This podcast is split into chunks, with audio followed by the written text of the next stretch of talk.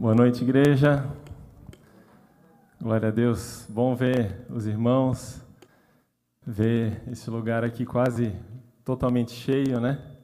Respeitado aí o devido afastamento, mas é muito bom, muito bom ver os irmãos aqui, os irmãos participando das reuniões, é, a presença de vocês aqui, a nossa presença, ela é muito importante para honrar o Senhor e honrar também os irmãos aqui do louvor, os irmãos que estão ministrando. Nós é muito precioso ver o, rosto dos irmãos aqui. Eu quero compartilhar com vocês essa noite, dar uma continuidade à palavra que o Cabral trouxe aqui no final de semana passado. Ele, né, recordando aqui, ele falou a respeito do nosso compromisso com a proclamação do Evangelho e usou como texto base Mateus 28, 18 a 20, né, que quando Jesus fala, um pouco antes de subir aos céus, foi-me dada toda a autoridade no céu e na terra, portanto, vão e façam discípulos de todas as nações, batizando-os em nome do Pai, do Filho e do Espírito Santo, ensinando-os a obedecer a tudo o que eu lhes ordenei, e eu estarei sempre com vocês até o fim dos tempos. Mas ao final da pregação, o Cabral ele trouxe, é, ele fez uma pergunta, né?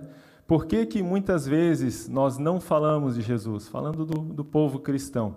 Por que que muitas vezes o povo cristão tem dificuldade de proclamar o Evangelho?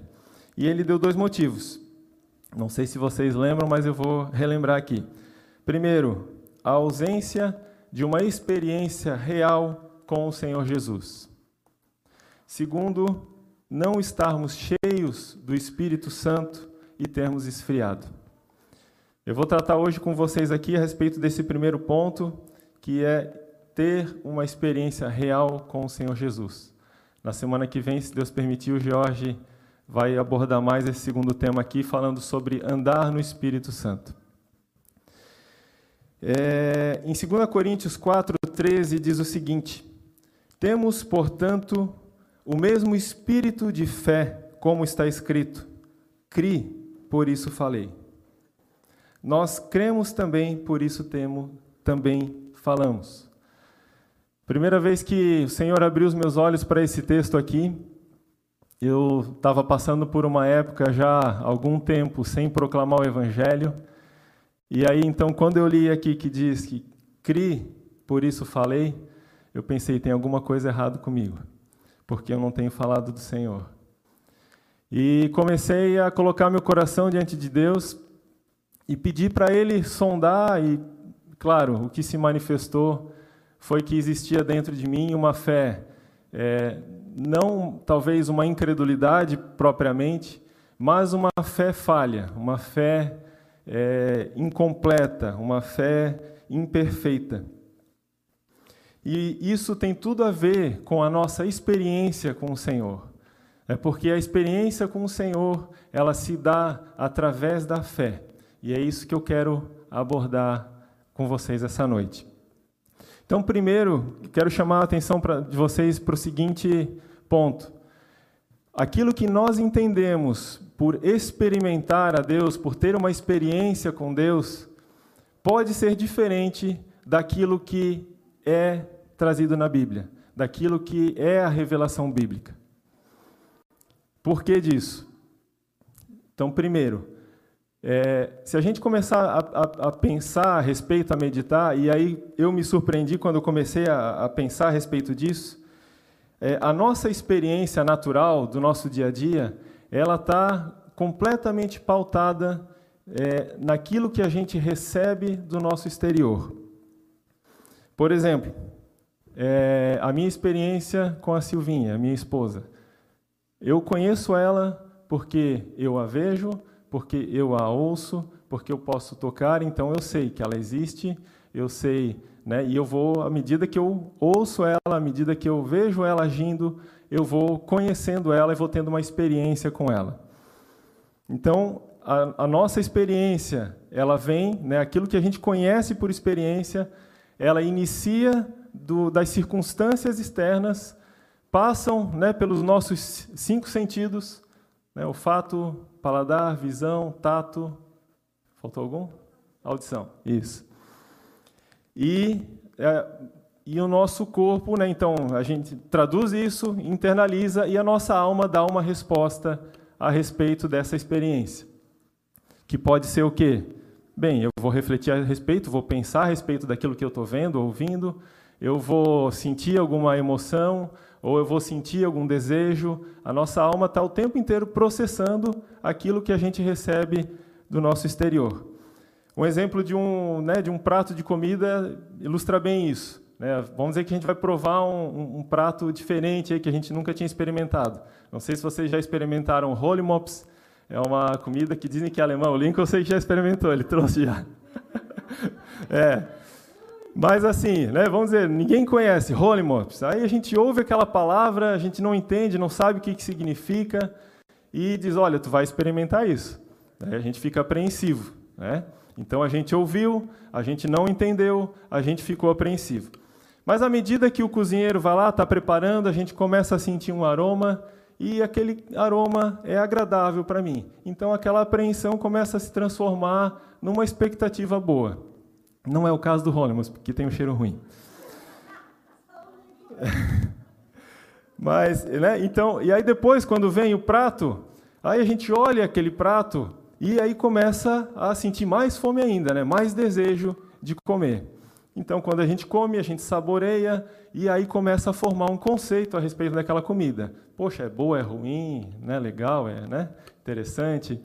Então, o tempo inteiro a gente está né, recebendo do nosso exterior é, esses estímulos, o nosso corpo, os nossos sentidos estão sendo sensibilizados e a gente, a nossa alma, está o tempo inteiro processando essas informações, esses estímulos externos que a gente recebe. Por que, que é importante a gente pensar, meditar um pouquinho a respeito disso? Porque esse é o processo pelo qual nós passamos desde o nosso nascimento. Na verdade, dizem que desde a barriga a gente já ouve, né? a voz da nossa mãe. Então, né, desde ali do ventre materno, a gente está participando desse processo né, de ser estimulado e de ter uma resposta interna, de ser estimulado e ter uma resposta interna. Então, quando a gente parte, quando a gente conhece o Senhor Jesus, é natural que a nossa expectativa que, né, de ter uma experiência com Deus, de experimentar a Deus, seja o quê? Ouvi-lo, né, com os nossos ouvidos, seja vê-lo, seja tocá-lo. A gente muitas vezes canta isso, né? Quero estar aos teus pés, Senhor. Hoje a gente cantou é, coisas desse tipo que externalizam essa experiência é, sensitiva, né, dos nossos sentidos. Então nós temos essa expectativa. Mas eu vou falar então de três tipos de experiência que nós buscamos ter. A primeira é essa que eu acabei de citar, que é uma experiência na, é, é, é sensitiva, algo né, audível. E, de fato, a gente, quando a gente lê na palavra, alguns irmãos tiveram esse tipo de experiência. A gente lê que Isaías, no ano da morte do rei Uzias, ele viu o Senhor. Moisés diz que viu a Deus de costas. Paulo né, teve uma experiência de ver o Senhor Jesus e ouvi-lo. A gente tem livros que tratam disso, de irmãos que tiveram esse tipo de experiência, e eu sei que tem irmãos aqui hoje que tiveram também esse tipo de experiência. Mas não é o normal. A maioria aqui eu tenho certeza que nunca ouviu e viu o Senhor, mas existe. Outro tipo de experiência que a gente busca. Então, como a nossa alma está sendo todos os dias, o tempo inteiro estimulada né, pelas coisas externas, também há uma expectativa no nosso coração de que a gente tenha alguma coisa, né, algum estímulo na nossa alma. Então a gente espera o quê? Quando a gente ora, né, a gente espera assim, não, né? Aquele quebrantamento assim, começa a chorar, ou está louvando, começa a se alegrar assim, descontroladamente. É, coisas desse tipo, né, a gente espera que a nossa alma tenha é, a gente fala às vezes esse toque do Senhor ou algo desse tipo. É difícil descrever exatamente o que, que a gente quer e o que, que é essa experiência que a gente tanto almeja na nossa alma. Mas esse foi, foi a minha oração por muitos anos, e eu creio que de muitos de vocês também, né, pedir, Senhor, né, me toca, fala comigo, é, e ter né, essa experiência almática, assim, né, de sentir esse mover. De fato, né, a maioria, né, muitos de nós, a gente experimenta isso no início da nossa caminhada. Tem momentos ali que né, Deus né, parece assim que se derrama de uma maneira mais é, é, é, concreta, se é que pode se dizer assim, e a gente tem essas experiências. Mas o fato é que, à medida que o tempo passa, à medida que os anos passam, parece que essas experiências vão se tornando cada vez mais escassas. Tanto experiências sensitivas quanto experiências da alma. A Deise que está aí, acabou de se converter, né? Está aí, está experimentando do Senhor, né? o Senhor está falando, e de fato, né, quando nós estamos no início da caminhada, a gente experimenta muito mais, tem muito mais esse tipo de experiência. E aí, quando vai ficando mais escasso, a gente vai pensando o seguinte: o que está acontecendo? Espera aí, será que eu estou perdendo a sensibilidade do Espírito Santo? Será que eu estou ficando com meu coração duro? Mas não é nada disso. É porque a experiência com Deus não é nem no âmbito do nosso corpo, nem no âmbito da nossa alma. Pela misericórdia dele, pela bondade dele, ele permite que a gente tenha alguns vislumbres disso. Né? Ele, de alguma forma, ele se mostra, como eu falei, de uma maneira mais concreta. Mas não é isso, não é esse ponto que Deus quer nos levar. Não é para esse. Ele não quer nos levar para uma experiência cada vez mais sensitiva, cada vez mais emocional. Não é isso que Deus quer nos levar. Outra experiência que nós buscamos, sinais, ou às vezes a gente fala de provas de fé. Vocês lembram de Gideão? Gideão, quando o anjo fala com ele, a única coisa que ele sabia dizer é: Ai, Senhor, ai, Senhor, né? dizendo que ele tinha que combater o, o, os, os midianitas né? e tinha outros povos juntos lá. E aí ele pede um sinal: Senhor, se és tu quem está falando comigo, não vou ler o texto lá, mas está né, tá lá em, em Juízes 6, fala que ele pediu que aquele novelo de lã, à noite, ficasse encharcado de água e todo o resto é, ao redor seco, né, encharcado do orvalho. E, de fato, o Senhor permite e dá essa experiência para ele. Ele diz que ele espremeu o novelo de lã e encheu um copo, uma taça lá de água. Mas ainda não foi suficiente para ele, ele ainda estava lutando contra a incredulidade. Então ele pede para o Senhor mais uma experiência: que tudo fique molhado e só o novelo de lã fique seco. O Senhor dá mais uma experiência para ele. Estava tudo molhado e o novelo seco. Mas aí o Senhor foi tratar com a incredulidade dele. Fala que o exército dos midianitas, fala, os midianitas, os amalequitas, Juízes 7:12, e todos os povos do Oriente cobriam o vale como gafanhotos em multidão. E eram seus camelos, só os camelos, em multidão inumerável, como a areia que há na praia do mar. Pensou? Não era pouca gente. E o exército de Gideão era composto de 32 mil homens. Mas aí o Senhor diz para ele: Gideão, começa a tirar, tem muita gente aí. E aí parece que na primeira leva sai 10 ou 20, eu acho que fica 10 mil. Eu sei que no final restam apenas 300. E aí Deus diz: agora sim, Gideão, agora tu vai combater esse grande exército e eu vou te dar a vitória. Talvez nesse processo aí Gideão tenha se arrependido de ter pedido aqueles sinais. Mas o fato é que depois disso, Gideão ele vai cheio de fé e de coragem e combate aquele, aquela grande multidão. Né? O Senhor dá uma estratégia para ele e o Senhor dá a vitória para ele. Aleluia. E aí Gideão, hoje, ele está lá, na, no hall dos heróis da fé de Hebreus 11. O nosso Senhor Jesus também foi tentado a pedir um sinal, a ter uma prova de Deus. Vocês lembram quando que isso ocorreu? Foi lá no deserto fala o seguinte: depois de Jesus jejuar 40 dias e 40 noites, teve fome. Então o tentador, aproximando-se, lhe disse, está lá em Mateus 4, no início, tá? Se és filho de Deus, manda que estas pedras se transformem em pães. Jesus, porém, respondeu: Está escrito: Não só de pão viverá o homem, mas de toda palavra que procede da boca de Deus. Então o diabo levou a cidade santa, colocou sobre o pináculo do templo e lhe disse: Se és filho de Deus, atira-te abaixo, porque está escrito: Aos seus anjos ordenará teu respeito que te guardem. Eles te susterão nas suas mãos para não tropeçares em alguma pedra. Assim como no dia da tentação no deserto, no, no, no, no Éden, lá quando o diabo está tentando, né, a serpente, a Eva, e ele põe em dúvida a palavra que Deus tinha dado, a ordem que Deus tinha dado, da mesma forma, Satanás agora põe em dúvida a palavra que Jesus tinha recebido. Vocês lembram no batismo? Deus falou para Jesus: Este é o meu filho amado, em quem me comprazo. Depois do batismo, o Espírito Santo impele Jesus para o deserto. E lá no deserto, depois de 40 dias, tendo fome, o diabo aproveita a situação de fraqueza e vem tentar Jesus. E o que ele diz? Se tu és filho, colocando a palavra de Deus em xeque colocando, semeando dúvida no coração do Messias.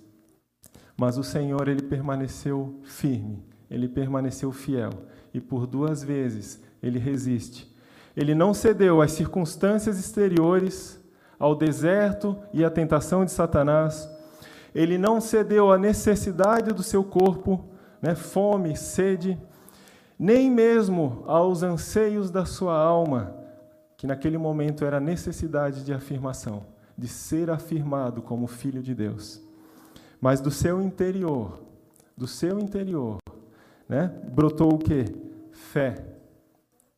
Fé invisível, silenciosa, quieta, mas que foi capaz de trazer ordem à sua alma, ao seu corpo e transformar aquilo que estava no exterior, aquilo que estava ao seu redor.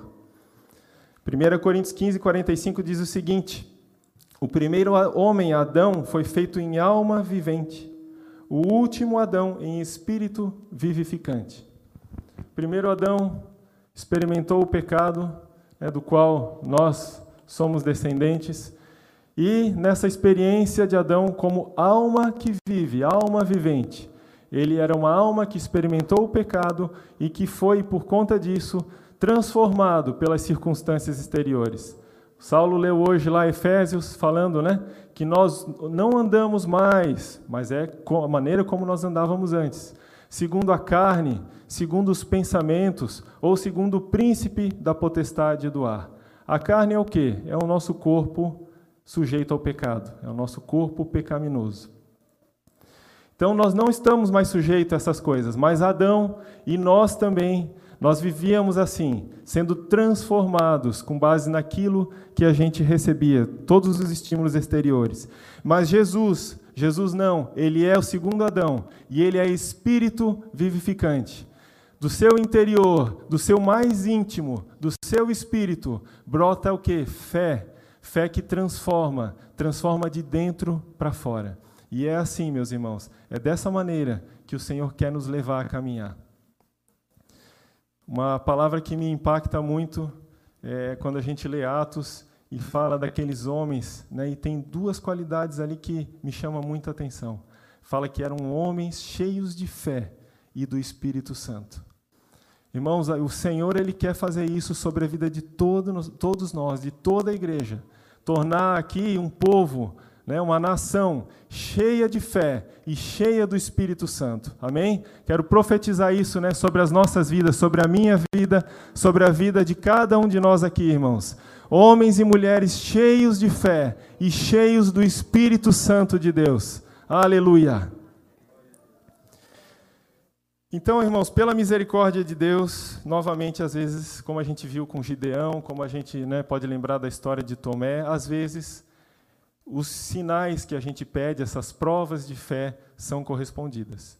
Mas também as frustrações, se a gente vive, né, se, a, se a nossa fé está pautada nesse tipo de coisa, as frustrações vão ser muito grandes, porque não é dessa maneira que o Senhor quer que a gente ande. Então, como fazer? Né, se não é pelas nossas experiências visuais, corpóreas, se não é pelo que a nossa alma sente, se não é pelos sinais que a gente vê, pelo né, sobrenatural de Deus, como que Deus quer que a gente ande? É pela fé. E aí eu quero trazer aqui três pontos né, para a gente ter, de fato, uma experiência com o Senhor, né, de acordo com aquilo, aquilo que a palavra de Deus traz. Eu lembro né, aos irmãos que Abraão ele recebeu é, uma ordem e uma promessa também nessa ordem que diz o seguinte: anda na minha presença e ser perfeito. Irmãos, Abraão não é à toa que ele foi reconhecido como pai da fé porque ele recebia uma palavra de Deus, né, como ele disse, né, sai da tua terra, do meio da tua parentela e vai para uma terra que eu te mostrarei. Ele nem sabia qual era a terra, e ele vai. Eu não sei quanto tempo ele, ele andou, se foi meses, se foi anos, eu sei que foi bastante tempo, sem receber uma outra palavra de Deus. Mas ele perseverou, ele seguiu adiante. Com aquela palavra, continuou crendo e confiando né, com aquilo que ele recebeu lá longe, lá atrás. É, talvez, né, às, às, vezes a gente tem tanta dificuldade nisso, né, de perseverar naquilo que a gente recebe de Deus. A gente dá né, o primeiro passo, o segundo passo, no outro dia a gente já está pensando, mas será que foi Deus que falou comigo? É, isso é incredulidade, nós precisamos trabalhar com isso.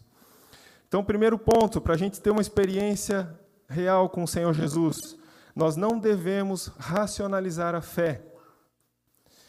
Ontem a gente estava conversando sobre essa palavra lá em casa, e aí a gente lembrou da história de Davi, quando ele vai combater Golias.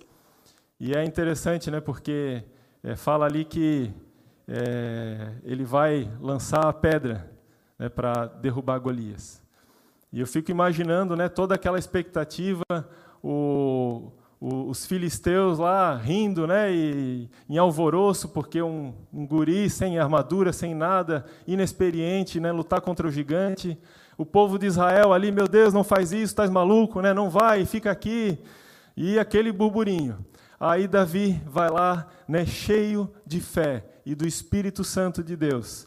Né, vai diante de Golias e diz: Eu estou aqui em nome do Senhor dos Exércitos. E lança aquela pedra, e a pedra atinge a testa de Golias e Golias cai. Eu imagino que naquele momento que ele caiu, o exército filisteu, o exército de Israel, todos se calaram. Silêncio absoluto.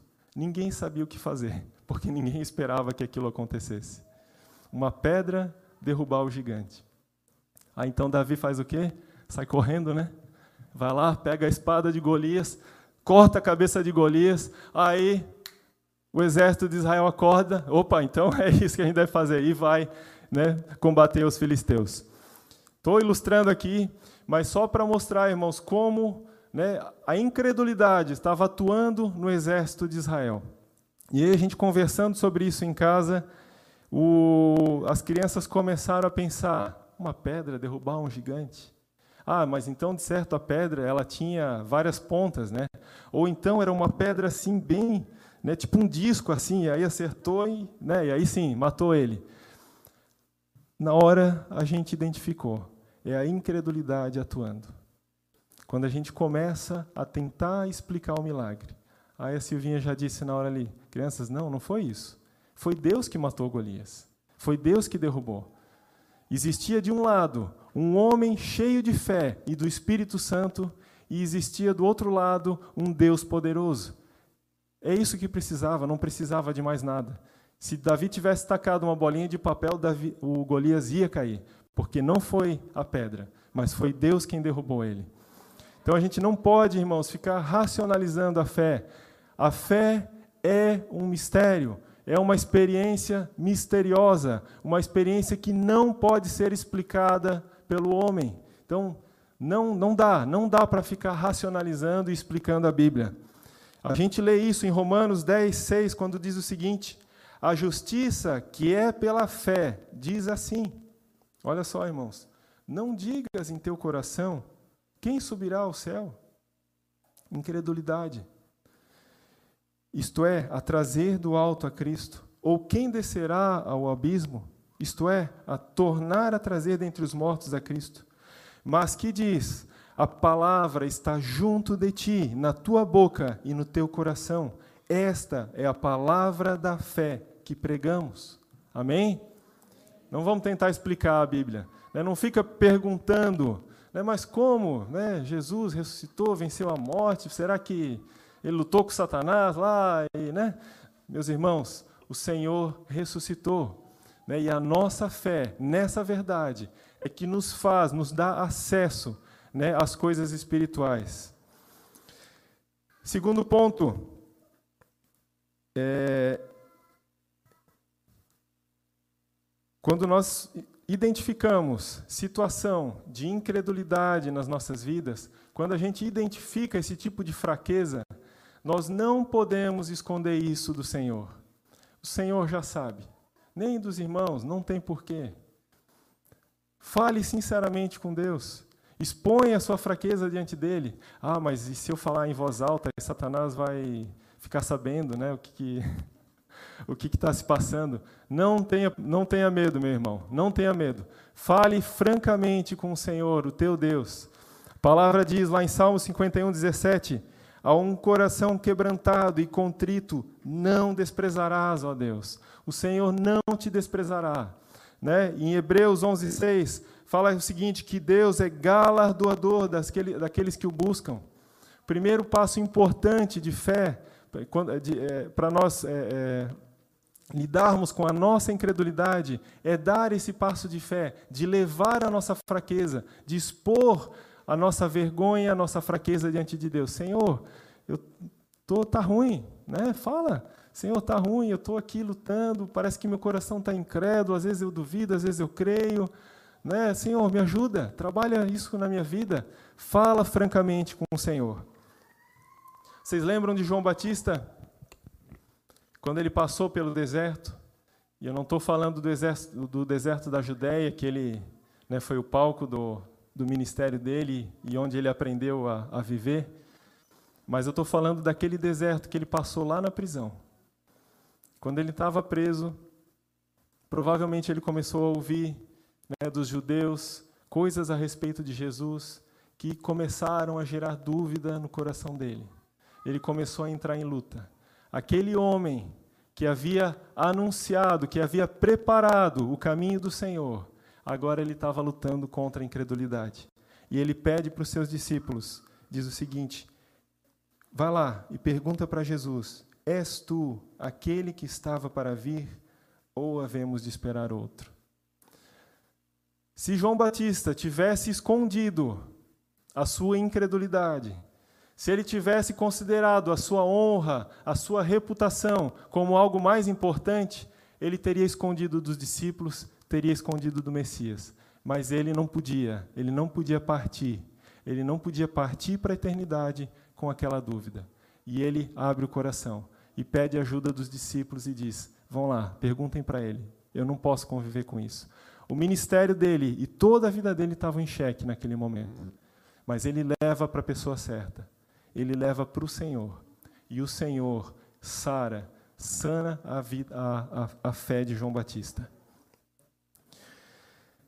Terceiro ponto para nós termos uma experiência com o Senhor, nós precisamos andar, aprender a andar pela fé. Não mais, meus irmãos, por aquilo que vemos, por aquilo que ouvimos, por aquilo que sentimos, pelas nossas emoções, pelos sinais exteriores, mas essa fé que eu disse que estava no Senhor Jesus, uma fé silenciosa, uma fé que muitas vezes é completamente né, é calada, essa fé que atua, que brota do nosso interior. É por essa fé que nós devemos caminhar. A gente vê isso na vida, por exemplo, de Jó.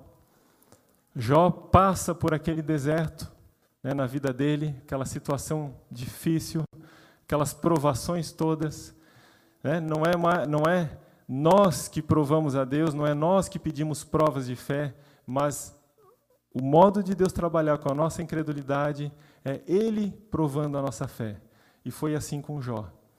Mas depois de todas aquelas dificuldades que ele passou, ele dá aquela declaração que todos nós conhecemos, que diz o seguinte, Jó 42:5. Eu te conhecia só de ouvir falar, mas agora os meus olhos te veem. A experiência de Jó com o Senhor foi uma experiência poderosa. A experiência que o Senhor quer nos levar é essa experiência de deserto, irmãos. Deserto na nossa vida. Deserto, deserto é um lugar árido, árido de sentimentos, seco de sentidos e reconhecidamente indesejável, ou seja, é um lugar que a nossa alma detesta. Nós não queremos, nós não queremos estar no deserto. Mas é no deserto, é nessa, nesses momentos de dificuldade, de provação, que nós vamos ter a nossa tão almejada experiência com o Senhor. O Cris passou por isso recentemente, a igreja acompanhou. E, infelizmente, quando ele teve dando aqui o testemunho e agradecendo a igreja pelas orações, ele né, não teve muito tempo e não pôde expor com muita clareza as coisas que ele passou. Mas e, a gente, né, Cris, conversando, ele falou assim, ele disse, Gustavo, teve momentos ali que eu desesperei da minha vida. Ele disse que foi fazer um, um exame e naquele exame eles pediram para ele encher o pulmão de ar e ele disse que ele foi aspirar e não vinha nada. O pulmão dele estava completamente, né, estava todo lesionado e impedia que ele aspirasse o ar. Ele disse que ele achou que ele iria morrer. E foram 15, 16 dias no hospital, né, Cris? Foi um deserto na vida do Cris. Mas o Senhor, ele estava lá, junto dele. E isso é gracioso, irmãos, porque ali o Cris teve uma experiência poderosa com o Senhor. É, eu lembro que um pouco antes de, de toda essa situação de Covid, o Senhor tinha dado uma palavra para ele que diz o seguinte, Josué 1,9: Seja forte e corajoso, não tenha medo, nem fique assustado, porque o Senhor, seu Deus, estará com você por onde quer que você andar. E aí depois, durante esse período do hospital, ele recebeu essa mesma palavra mais umas, umas quatro vezes, né, Cris? De vários irmãos. O Senhor estava ali, do lado dele, confirmando: Cris, eu estou aqui contigo. Né? Eu não te abandonei. Né? Eu vou passar isso, né? isso que tu está passando, eu vou passar junto de ti. Né? E Cris perseverou, permaneceu crendo, e o Senhor né, o libertou, o Senhor o curou, o Senhor o restaurou. Aleluia. Mas aí a gente pensa o seguinte: bem, passou o deserto. E às vezes o deserto é um pouco mais longo do que a gente imagina, né, Cris? Irmãos, o nosso desafio é a gente permanecer crendo nessas palavras que a gente recebeu lá atrás. É, como eu falei a respeito de Abraão, né, o Cristo está experimentando isso hoje. Né, por mais que ele tenha saído do hospital, por mais que está lá se recuperando, mas hoje ele tem outros desafios pela frente. Mas a palavra de Deus permanece a mesma. O Senhor continua fiel. O Senhor ele não volta atrás da palavra que ele lança. Né? Essa palavra que ele deu para o Cris, ela é verdadeira ontem, hoje e sempre. Né? E pela graça de Deus, ele vai permanecer crendo nessa palavra. E nós, irmãos, precisamos ter esse mesmo espírito de fé né, de receber a palavra de Deus, né, de receber a revelação e permanecer crendo, continuar, né, seja lá por quanto tempo for, crendo, seja lá né, qual é o deserto que a gente está passando, por quanto tempo a gente está passando, permanecer crendo na palavra de Deus. O Senhor é contigo. O Senhor é contigo, Fabão. O Senhor é contigo, meus irmãos. Permaneçam né, ali firmes diante de Deus, crendo no invisível. Amém? é nesse tempo nós vamos experimentar o Senhor. Aleluia. Então, irmãos, caminhando para o final, a palavra diz lá em Coríntios aquilo que eu li no início: cri, por isso falei. É nesse espírito de fé, é nessa caminhada de fé, andando pela fé, não pelos nossos sentimentos, pelo que a gente vê, que a gente vai ter as nossas experiências com o Senhor. Mas a gente pode pensar, então caminhar pela fé é o quê? É uma experiência pobre, sem a devida alegria, sem paz, sem razão? Isso significa o quê? Uma vida estéril, né? sem experimentar o sobrenatural de Deus? Muito pelo contrário. Porque o caminhar pela fé, o andar pela fé, é a porta de acesso que nós temos, é por esse caminho que nós devemos passar para que a gente experimente o sobrenatural de Deus. Para que, como o Senhor resistiu ao diabo lá no deserto, a gente permaneça firme e seguindo o Senhor e veja os milagres. Amém? Hebreus 11 diz o seguinte, né, só para reforçar essa experiência sobrenatural que nós alcançamos pela fé. Eu não anotei aqui, mas lá em Hebreus 11, eu acho que no capítulo 1 diz o seguinte: Ora, a fé é a, é, é a certeza de coisas que se esperam. Irmãos, nós temos uma boa expectativa no nosso coração.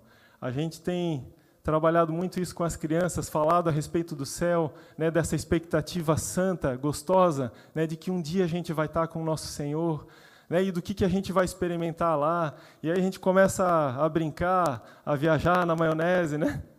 dizer, né, ah, eu quero é, montar um leão, né, e sair, né, cavalgando um leão. Samuel disse que quer fazer uma queda de braço com, com um gorila. E, né, então, assim, irmãos, a gente não sabe o que a gente vai ter no céu. Mas a palavra diz que nem olhos viram, nem ouvidos ouviram, nem jamais penetrou em coração humano o que Deus tem preparado para aqueles que o amam. Então, tudo o que a gente imaginar, tudo o que a gente sonhar, tudo que a gente, a nossa mente é capaz de viajar, aquilo que Deus tem preparado é melhor do que isso. Então, não se preocupem, viajem mesmo, pensem a respeito. Entende? Não tenham vergonha, conversem, né? Se tiver filho, melhor ainda, aproveita, conversa a respeito, como é que vai ser o céu, como é que vai estar com o Senhor, né? Eu sonho com montanhas, com riachos, eu gosto muito, né, do dessa do interior, dessas paisagens, né? E, e, é, e é com essas coisas que eu sonho. Eu vou estar com o meu Senhor, passando por esses momentos, né? A gente esses dias estava falando, ah, eu vou poder conversar com Paulo, perguntar como é que aconteceu, como é que foi, e, né? Que experiência maravilhosa. Viagem, porque o Senhor ele vai superar as nossas expectativas. Então, irmãos, essa santa expectativa que nós temos, a fé, é a certeza dessas coisas que nós esperamos. E também é a prova daquilo que nós não vemos. O que, que é prova? Não é de fazer uma prova, é de experimentar.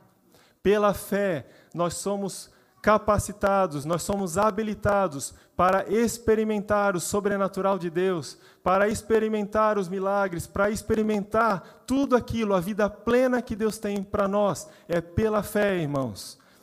E aí, mais na frente, né, falando ali dos heróis da fé, diz o seguinte: vou ler só um trechinho. Que mais direi? Certamente me faltará o tempo necessário para referir o que há a respeito de Gideão, de Baraque, de Sansão Jefté, Davi, Samuel e dos profetas, os quais, por meio da fé, subjugaram reinos, praticaram a justiça, obtiveram promessas, fecharam a boca de leões, extinguiram a violência do fogo. Lembra? Sadraque, Mesaque e Abidinego entrando na fornalha. Escaparam ao fio da espada, da fraqueza tiraram força, fizeram-se poderosos em guerra, puseram em fuga exércitos de estrangeiros. Mulheres receberam pela ressurreição os seus mortos. Alguns foram torturados, não aceitando seu resgate, para obterem superior ressurreição. Outros, por sua vez, passaram pela prova de escárnios e açoites, sim, até de algemas e prisões. Foram apedrejados, provados, cerrados pelo meio, mortos a fio de espada, andaram peregrinos vestidos de peles de ovelhas e de cabras, necessitados, afligidos, maltratados, homens dos quais o mundo não era digno. Eu quero ser um desses, irmãos. Né? Nós queremos ser esses homens dos quais este mundo não é digno errantes pelos desertos, pelos montes, pelas covas, pelos antros da terra. Aleluia! Experimentaram coisas poderosas e grandiosas na presença do Senhor. Então, caminhar pela fé é a porta de acesso para essa vida plena que tanto almejamos, para a nossa real, poderosa experiência com o Senhor. A fé é a vida que brota do Espírito e transforma mentes e corações, o nosso e das pessoas que estão ao nosso redor.